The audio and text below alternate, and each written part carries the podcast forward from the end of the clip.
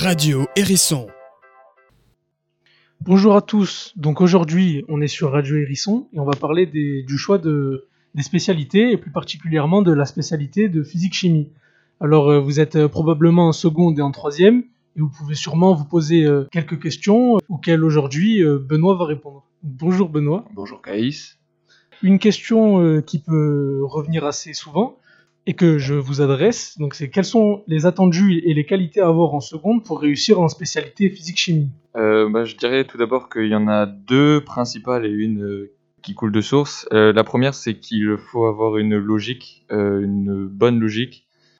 Tous les cours et tous les apprentissages se fondent sur cette logique. Ensuite, il faut ne pas avoir peur de refaire des exercices qu'on a déjà fait et qu'on a déjà réussi.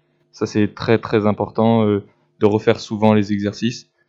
Et enfin, il faut apprécier les maths, ou du moins être euh, fort et savoir se débrouiller euh, en maths.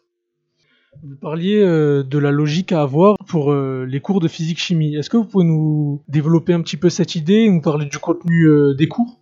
Donc le contenu des cours, c'est en général une situation de la vie de tous les jours qu'on va étudier à travers le cours et les démonstrations. Donc par exemple, on a un, chapitre sur les interférences et l'effet Doppler et on voit des applications notamment sur la médecine avec les échographies.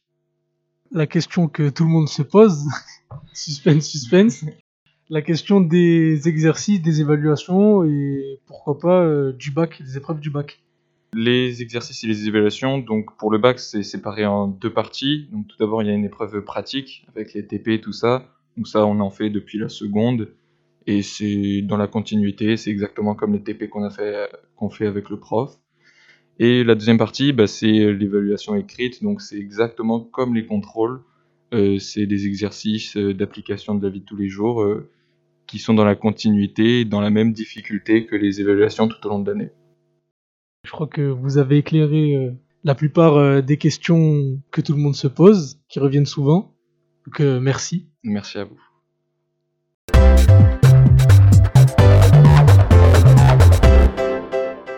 Radio Hérisson.